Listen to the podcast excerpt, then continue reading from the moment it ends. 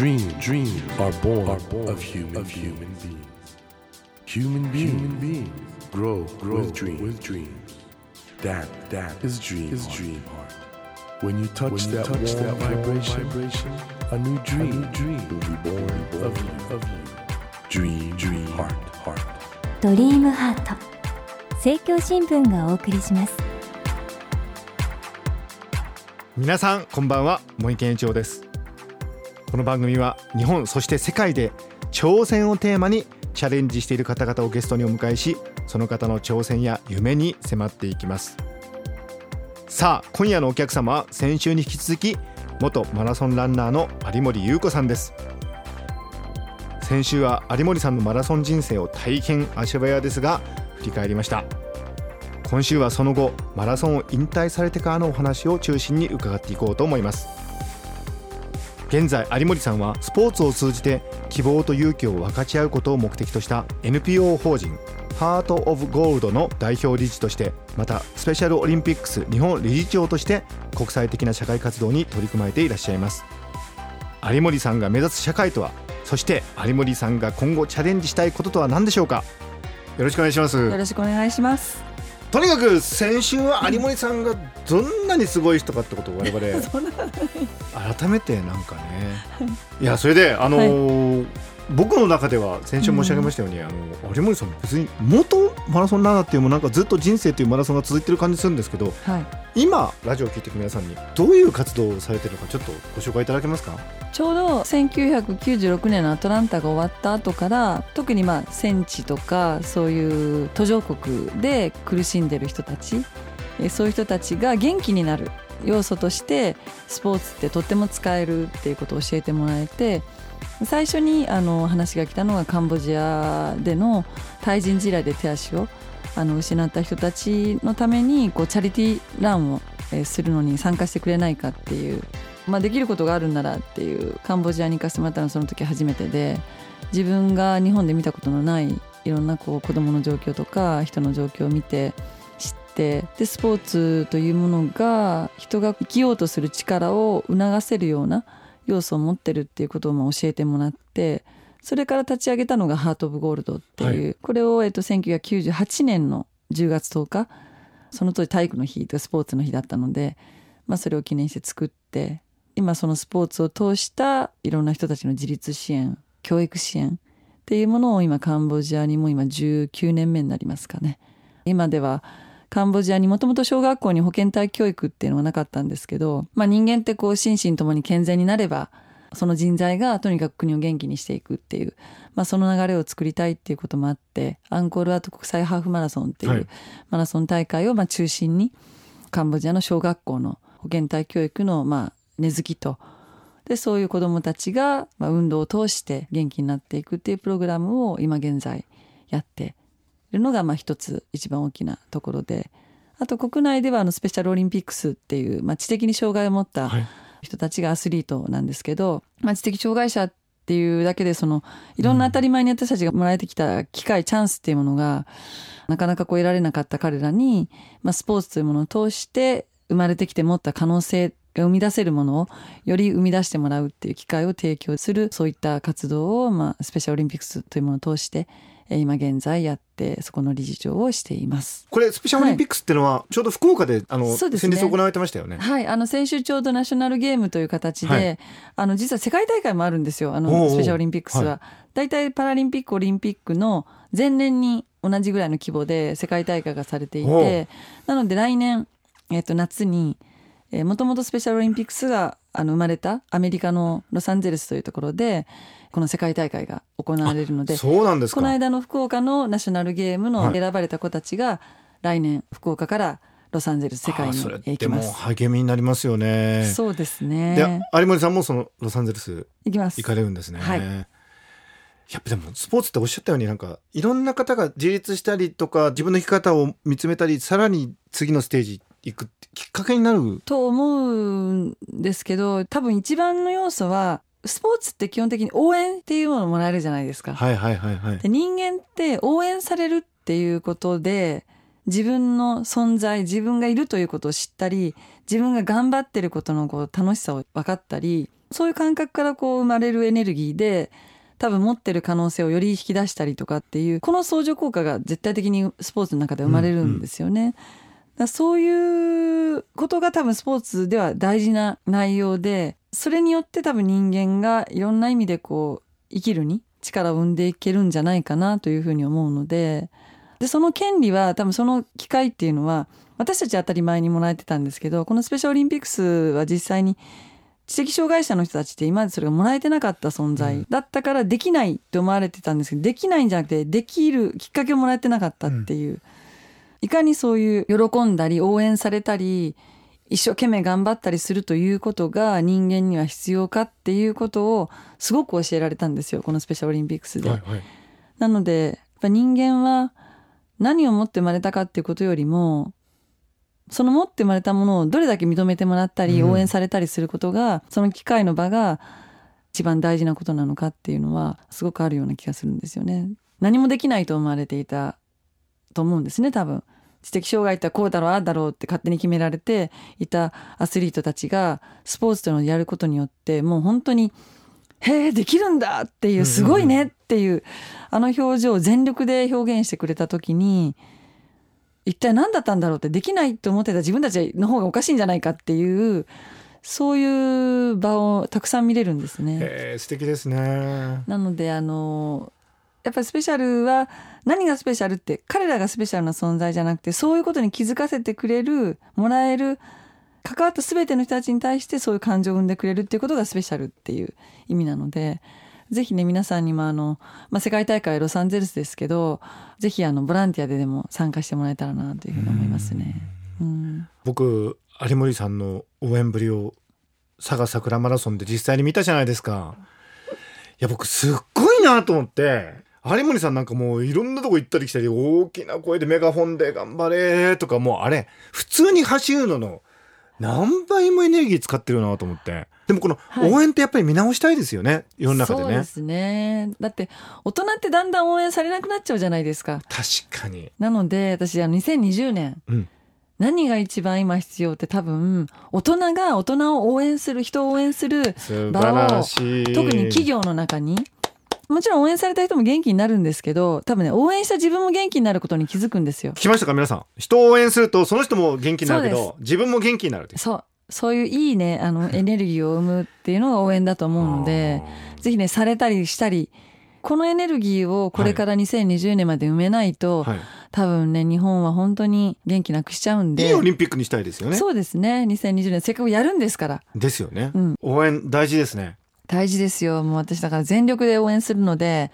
皆さんに一応喜んでもらってます。応援といえばはい。バルセロナオリンピックでなんかすごく素敵なエピソードがあったと聞いてるんですが。これはですねはい。私にとっては本当あのものすごく嬉しかったんですけど、はまあ勘違いだったんですけどねでも。か勘違い、勘違いの応援だったんですけど、でも、まあ、いいように自分に働いたのであの私あだ名がね有馬っていうあだ名だったんですよ。大学の時に。まあ可愛い。有も可愛いな。有森なんですけどはい。本当は、大学の先輩に部屋の先輩にもうとにかくドジだったんで、まあ、あんたどっか抜けてるから最後の「り」はもういらないって。まあ、有もでいいよ有もで。ひどい。って結構ひどいつけられ方だったんですけど、はいはい。はいまあ好きで持ってたんですね、はい。有もって。でそしたらだいぶ経ってバルセロナに行ったら初めての海外のレースだったんですね、で初めてのオリンピックだったので国際大会も大きな大会だ、はいはい。で走ってると沿道からなんか「有馬有馬有馬」って聞こえたんですよ。監修が有も監修が有もねもうみんな言うんですよ。うん。で最初分かんなくて聞こえたのが多分「あ」と「も」だけだったと思うんですけど、うん。なんかもう自分の中で勝手に「有馬だ」って思って世界大会かオリンピックになるとゼッケン番号を見ただけであだ名で応援してもらえるんだって思もうスペインの人がみんなもう有森頑張れって言ってる。まず有森は分かってて、もうあだ名有馬って有もも分かってて。分かっててみたいな。ありえないんですけども走ってるとねそう思ってたんですもうよねそういうふうに自分の中で決めつけたかったんですうよ、わーってきて。で後半頑張れたんですよ。真相は何だったんですか？真相はですね山下幸子さんがその後ゴールして、はいはい。山下さんあだ名で応援してもらったんですよ。って山下さんはって言ったらはって言われたんですね。ではって言われた瞬間にあれ？って思ったら次の日山下さんが真相を突き止めてスペイン語で頑張れってどういうか知ってるって言われて、うん。え何ですか？ってアニーモって言うんだよって あっさり言われて後で映像を見たらはいアニーモでしたっていうでも頑張れ頑張れ。すっごいまあその勘違いでさえ自分の力にしてしまうというはい。やっぱりそれいわゆる持ってるってやつですよね。もうあのなんでしょう火事場のバカ力というかとにかく何でもいいから力にしようっていう,、もうそういう精神状態が全てを力に変えちゃったんだなっていうなんか多分そういうことになったなと思うんですね。まあでもその勘違いしてる間はすごい嬉しかったでしょうね。いやもう最高でしたね。ね。もう見る人見る人あ私のこと知ってるんだっていうもう本当にその嬉しさで うん。ゴールできたストーリーがあってで父にそれを話したらじゃあこれをミュージアムにつけようってミュージアムがあるんですけど家に、はい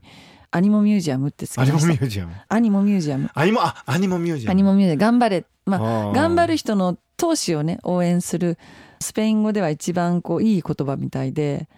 でじゃあそういうねタイトルつけて訪れてきた人がみんなこのミュージアムを出る時には元気になって帰れるようにしたいねって言ってアニモミュージアムってつけた、へえ。はい。そういうなんか偶然の幸運、まあ、セレンディピティってやつですよね。うんそれってやっぱり偶然を必然だと思うってことがやっぱりセレンディピティ一つのきっかけになるんでセレンディピティ強い方だなと思いますね 改めて。すごく自然になんかそういう多分あの本当にこう土壇場で一番大事なのってマイナスに思うことをいかに減らせるかなんですね。うんだと思うんですよ。で言うと多分私も不安なこといっぱいバルセロナの時は特にあったんですけど、走ってる時に何一つできなかったこととかそれまでに嫌だったことなんていうのを一つも思い出した記憶がないんですへね。ーそうならなかったっていうのは現象としてありましたね。うん、まあじゃあ本当にあのそういう余計なネガティブな雑音とかなしではい。集中できてたってことですよね競技それにね。そういうものを引き出してくれたのが小出監督でしたし、あの当時のあ私の周りにいたスタッフだったし多分指導者としては監督はその辺に優れてたのかなというふうに思ってますね。ーこの番組ね、はい。あの「ドリームハートっていううん。番組であの夢がテーマなんですけど有森さんのまあある意味じゃもう世間的に見たらね夢実現しちゃった方だと思うんですよ。メダルオリンピックで2回も取った。でもご自身の中で夢って何ですか？これからの。夢というか目標はあのメダルはもうとりあえずね一つ持ったんですけど、うん。でも結局メダルも輝かすのはその後の生き方なのおでそうなんですよ。結局ねメダルはね形でしかものでしかないんですよ。はい。でもその価値っていうのはじゃあメダルを取ったからどうなったのっていうところが多分価値だと思うんですね。で言うとそれってメダルを取った後に自分がどう生きていくかっていうところだと思うのででそれは死ぬまでに続くことで、うん。で言うと私なんかはメダルをもらったそのもののでもらった価値はある程度持ったんですよ。何年か。でそっから先今なんかで言うとやっぱり自分でもっともっといろいろこう勉強とか生み出しとかしていかなきゃいけないと思うしで私は競技者育てるというよりはやっぱり頑張る人を頑張らせたいっていう可能性のないないと思ってる人に可能性を持たせたいっていうそういう人間の感情を促したり育てていく人たちと一緒に組んでいろいろコラボレーションして元気にしていける場を増やしたいって思ってるのでそれはスポーツだけに限らなくてアートとかミュージックとかまさに文化の域にある人たちと一緒になっていろんなことを生み出したいなっていうのは私の夢だし目標ですね。でもそれは素敵な夢ですね。うん、なのでまあ多分茂木さんとも出会いがいただけたりしたので。そうですね。僕もあの励まされてます まあだけど本当になんかあの、もともとね有森さんご自身が本当に高校の時は元バスケの選手で平凡だったのそういう一人の少女がオリンピックのあの舞台に行けたわけですからうん。まあ形は違えども、ん。どいろんな人生の局面ではい。そういうことってありますよね。絶対あるし絶対そういう人たちいるんですよ。うん。だからあんまりこうじゃなきゃいけないとかこういう人がこうなるんだなんていう決め事を持たないことが人間のエネルギーを生むことなので、うん。そこを応援したいんですね。形決めたがるじゃないですかその方が楽だから、はい。うんだけど2020年を夢見た時に分かんないよって。うんみんななれるかもよって、そうか、うんっていうことを言いたいんですよ。君もオリンピック行けるかもしれないよと。絶対いけるんだよって。だけどいける要素がない要素が一つあるとしたら行きたいと思ってないこと。っていうだけなんですね。行きたいと思いさえすればとにかく可能性はあるんだから。技術とかそういうことではなくてまず気持ちがそれがないといけないしでも持てたら強いよっていうことをいかに早い時に教えていけるかっていうことを促したいなって、それがもしできたら本当にねスポーツから始まってはい、本当に世の中をちょっと変えていくっていうか。そうですね、うん。でそれをまず大人の人にね信じてほしいんですよ。ね。うん。まあ本当あの有森さんいるだけで周りが明るくなるというか本当素敵なことだなと前から思ってますが、はい。なんか素敵な夢を聞かせていただきましてありがとうございましたありがとうございます。あの今後ともあの応援してますんで、はい。ぜひまたよろしくお願いします。ろいろはい、はい。よろしくお願いします。ありがとうございます。失礼します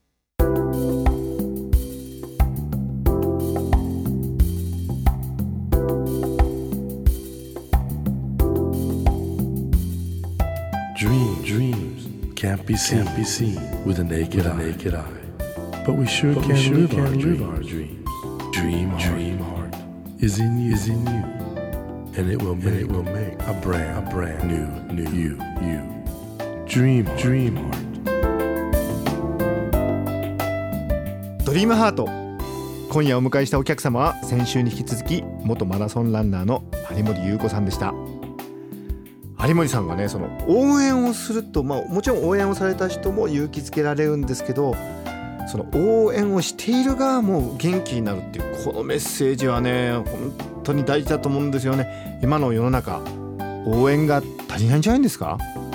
応援される側も足りないし応援する側もねもっともっと応援する。そういう気持ちを持ったらね日本全体がもう本当に元気になると思うんですよ。有森さんもおっしゃってました。2020年東京オリンピックこれはやるんですね。そこに向けてぜひいい日本を作っていきたいですね。さてドリームハートのホームページでは皆さんからのメッセージをお待ちしています。番組へのご意見など内容は何でも構いません。ホームページにあるメッセージフォームからお送りください。お待ちしています。さて来週は新刊「沈みゆく大国アメリカ」を集英写真書から出されましたジャーナリストの堤美香さんをお迎えします。どうぞお楽しみに。それではまた来週のこの時間にお会いしましょう。ドリームハートお相手は森健翔でした。ドリームハート。政教新聞がお送りしました。